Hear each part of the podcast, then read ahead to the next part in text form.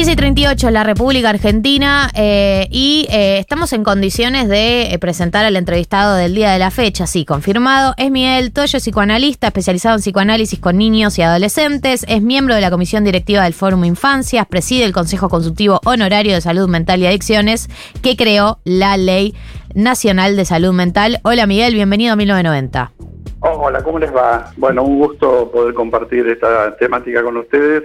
Eh, una, una breve corrección, ya no soy más presidente del Consejo Consultivo, este, eso fue al comienzo, 2014 hasta Listo. 2018. No es presidente ya del Consejo Consultivo Honorario de Salud Mental y Adicciones, pero sos todo el resto de las cosas. Eh, tampoco estoy en la comisión directiva. Perdón, Miguel.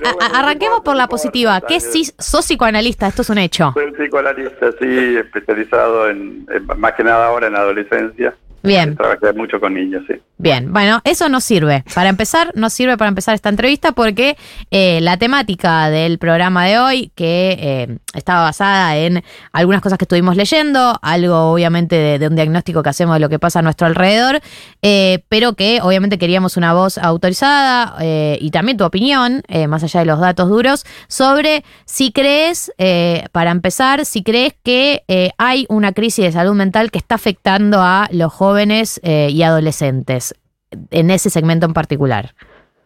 Eh, vos sabés que ustedes me pasaron un artículo eh, sobre la salud mental en Estados Unidos de los adolescentes. Me pareció muy interesante. Yo creo que eh, se está dando una crisis en los adolescentes que tiene que ver más con la época. si bien la diferenciaría de lo que pasa en Estados Unidos, pero de todos modos ellos llegan por ahí a una conclusión que me parece muy interesante, que es el sentimiento de soledad y la falta de comunidad. Yo mm. creo que son dos rasgos que sí podríamos decir que son más propios de, la época actual y que los adolescentes lo están padeciendo eh, y que explican algunas de las eh, problemáticas actuales o que se han incentivado algunas de las problemáticas eh, y crisis de la adolescencia. Más allá de que la, crisis es propia de la adolescencia, ¿no? Tampoco se puede problematizar algo que es parte de la misma edad. Hay, hay una, una de las cosas que, digo, obviamente que eh, no, no, entiendo que no debe ser igual la lectura que uno hace de adolescentes en Estados Unidos que acá, y que, y que, cada país debe tener su, idiosincrasia y sus características particulares, pero em, hay un factor que se nombra también en ese estudio em, que tiene que ver con eh, la, la, el punto de inflexión que fue la incorporación de los celulares a la vida cotidiana eh, a partir de determinada generación y lo que eso generó en, no sé, la percepción propia, eh, compararse con los demás, con las expectativas. ¿Algo de, todo eso te resuena? Sí, me parece que uno de los problemas que notamos en la virtualización del, del mundo, es decir, todo lo que hace a las pantallas y a lo virtual, es eh, que se han que han pasado como en un segundo plano los vínculos, los vínculos concretos reales, ¿no?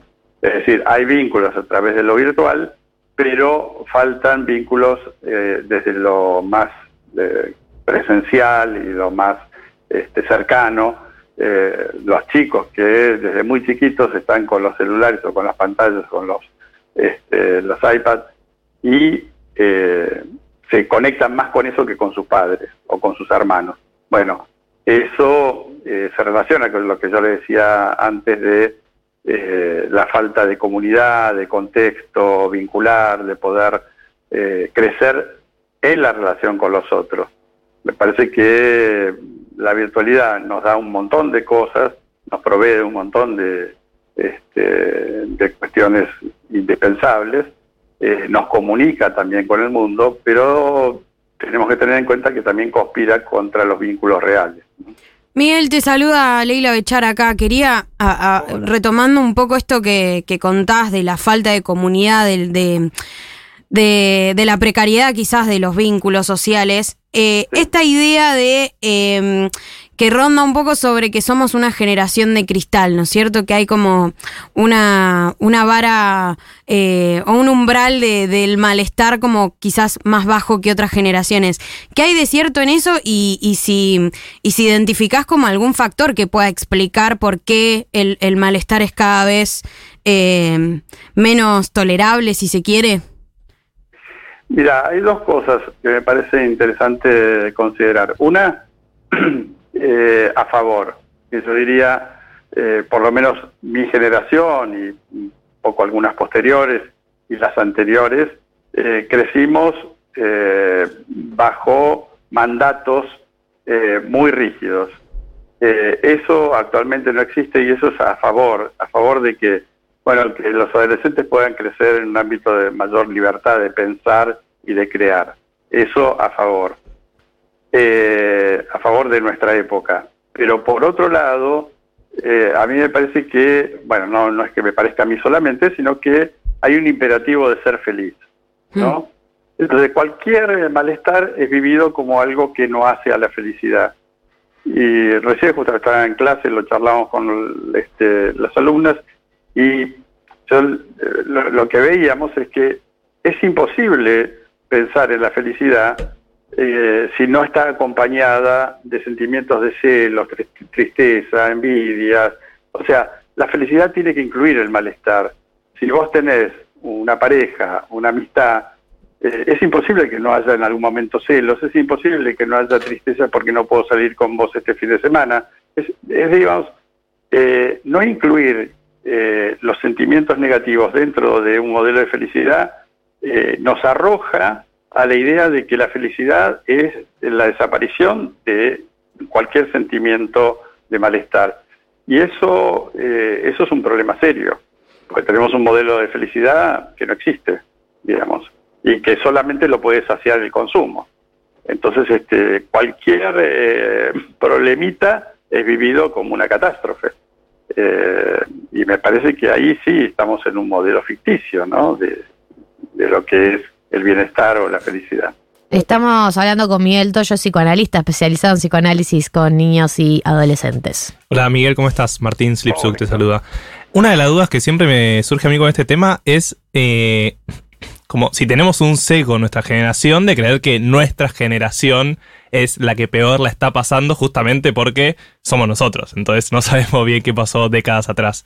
Eh, ¿Crees que hay algo de eso y que efectivamente la salud mental empeoró por estas cuestiones que estamos hablando, pero siempre en las últimas décadas estuvo esta problemática? ¿O efectivamente es algo que está creciendo a ritmos agigantados y tenemos que prestarle especialmente atención de ahora en más? Eh, yo creo que las soluciones a los malestares contemporáneos siempre llegan después, en cada época. Entonces, este, ese es un problema de que todas las épocas han pasado. Mm. Entonces, toda época ha pasado por sentir que lo que le pasaba no tenía solución o era lo peor en ese sentido. Eh, porque hay indicios de cosas que también mejoran. Es decir, uno de los problemas actuales es que se transmite tanta negatividad que, bueno, terminamos por suponer que todo es una tragedia. Eh, bueno, hay algunos elementos que son muy preocupantes, como por ejemplo el medio ambiente. Eso es sumamente preocupante. Eh, es preocupante el individualismo contemporáneo, es decir, no, no pensar en los otros, pensar en el sentimiento de comunidad. Bueno, todo eso es muy preocupante. Y ahora uno dice, bueno, pero eh, también en otras épocas han existido cosas similares. Sí, lo que pasa es que la dimensión actual eh, eh, potencia mucho más esas, esas problemáticas. Es decir, una cosa era tirar la basura hace dos siglos y otra cosa hoy que, digamos, la basura tiene este, tal magnitud que conspira contra este, el medio ambiente. Entonces, eh, bueno, eh, sí, yo creo que... Ahora, al mismo tiempo, esos problemas están siendo enfocados eh, están siendo enfrentados. Eh, entonces, bueno, eh, me parece que todavía no tenemos del todo en claro esta pregunta que vos haces. Y yo creo que eso es propio de cada época. por definición, los problemas tienen solución este, un tiempo después de que lo padecemos, ¿viste? Como pasó con, con la pandemia, digamos. Bueno, primero apareció el problema y después aparecieron la vacuna. Eh, Miguel, eh, estamos hablando con Miguel. Yo tengo una pregunta con respecto a allá eh, el universo del, de, no sé si de los tips, pero digo, muchas personas del universo, no, no, sé si de los tips, pero sí te quería preguntar, em, muchas personas pueden tener algún episodio de ansiedad o algún episodio vinculado a la salud mental. ¿En qué casos o a qué hay que prestarle atención cuando vos decís, bueno, ya estos casos ameritan que vayas a una consulta profesional? Mira, me parece que eh, ahí hay dos, dos cosas para considerar. Eh, un, gran psicólogo, psicoanalista argentino, Enrique Pichón Rivier, decía que en todo grupo está el, el que chilla, digamos, el buchón del grupo, es él decía, bueno, el que, el que pone el grito, ay, me duele, ¿no? O ay, me está pasando tal cosa. Eh, bueno, él decía que eh, eso, en principio, es la expresión de que ahí hay un malestar, bueno, y que es necesario atenderlo, chico, grande, como sea, pero eh, sí, mejor consultar porque, bueno, me pica, pero bueno, sí, puede ser una dermatitis, decir, bueno, eh, algo que puede ser pasajero, pero este, no, no viene mal consultarlo, no hay por qué hacer de cada consulta este, un diagnóstico patológico. Pero Pichón Rivier decir algo muy interesante, que eh, en quien hay que depositar particularmente la preocupación es el miembro silencioso del grupo. Él decía, es ahí donde no aparece ningún malestar. Claro. Entonces, eh, yo diría, incluyamos dentro de nuestro modelo de ser felices también el malestar. Entendamos que el malestar es parte de la vida, que la expresión de que algo me duele o algo no me hace bien es parte del bienestar. Y en todo caso podemos consultar por eso, no es que nos va a hacer por eso enfermos, pero eso es parte de la vida. Ahora, en donde no aparece ningún signo de malestar, ahí está el problema mayor seguramente. ¿Se entiende? Es decir, que el miembro silencioso del grupo seguramente es el que está eh, poniendo bajo la alfombra este, algo mucho más grave, algo mucho más preocupante. Entonces yo diría, allí donde no nos fijamos, tratemos de todo caso de también observar y poner atención. Y en segundo lugar dijiste dos cosas. ¿La segunda la tenés por ahí o...? Hola.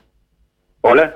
No, no, que cuando, cuando yo te decía a qué hay que prestarle atención, vos decías dos cosas. Las, las dos, cosas. ah, es el que llama la atención. malestar. Claro. Sí, pero prestar atención cuando no aparece ese malestar. Claro. Eh, es decir, había un viejo cuento del que buscaba una llave abajo de la luz, que uno se acercó para ayudarlo y después de un rato le dijo, pero ¿dónde perdió la llave? Y le mostró un lugar oscuro. ¿Y por qué estamos buscando acá? Y porque acá hay luz. Claro. eh, pero busquemos también por otro lado, porque si no, la zona oscura, ¿viste? Este, donde está el problema, la dejamos dejando de lado. Y te hago una, una última pregunta, Miguel. ¿Crees que hay eh, algo del orden del sobrediagnóstico ahora que, que el tema está en, la mesa? Sí, y esto va de la mano de lo que les decía, es decir, esta idea de, a ver, hace poco me, me preguntaban, al respecto y yo decía, miren, si ustedes encuentran a alguna persona en la Argentina que no esté ansiosa, yo le doy un premio. Sí. O sea, si, de, de, todo malestar vamos a hacer un diagnóstico patológico y estamos en, primero estamos errados y, segundo me parece que este, no estamos entendiendo eh, que el malestar o la ansiedad es expresión también de aspectos positivos de la persona. Eh, no necesariamente es una patología patologías cuando no podemos con otros y con nosotros mismos resolver algo que nos pasa. Pero no es cuando aparece, uy, no pude dormir, tengo insomnio, estoy triste, estoy este, enojado, eh, etcétera, etcétera. Este, entonces me voy a tomar un clonazepam. Pero eso es entender que está bien, es un poco insoportable ese tipo de sentimientos, estas realidades, pero entendamos que eso es parte de la vida, no es una patología para cuando se estanca y se persiste a lo largo del tiempo y no se puede revertir, bueno, ahí en todo caso es importante la consulta, es importante eh, considerarlo si no está relacionado con alguna problemática más seria, está bien. Pero no a cualquier síntoma darle una, un psicofármaco o este, un diagnóstico psicopatológico. ¿no? Eh, es Miguel Toyo, psicoanalista, está especializado en psicoanálisis con niños y adolescentes, ha laburado con esta temática mucho tiempo y ha pasado por 1990. Te agradezco tu tiempo, sé que estás dando clase, así que un eh, gracias extra. Le, puse a trabajar justamente sobre esta temática, fue muy, o sea, se los agradezco porque nos ayudó muchísimo a pensar este, y le dije, bueno, hacemos un receso hasta las 4, así que este, yo les agradezco enormemente porque es, muy importante transmitir sobre esto, eh, bueno, eh, qué es lo que nos está pasando y que, sería bueno no, no sobrediagnosticar, no, no hacer de, de cada malestar una patología. Gracias, Miguel. Eh, gracias por toda la data y por tu tiempo. Ha pasado Miguel Toyo por 1990. Gracias.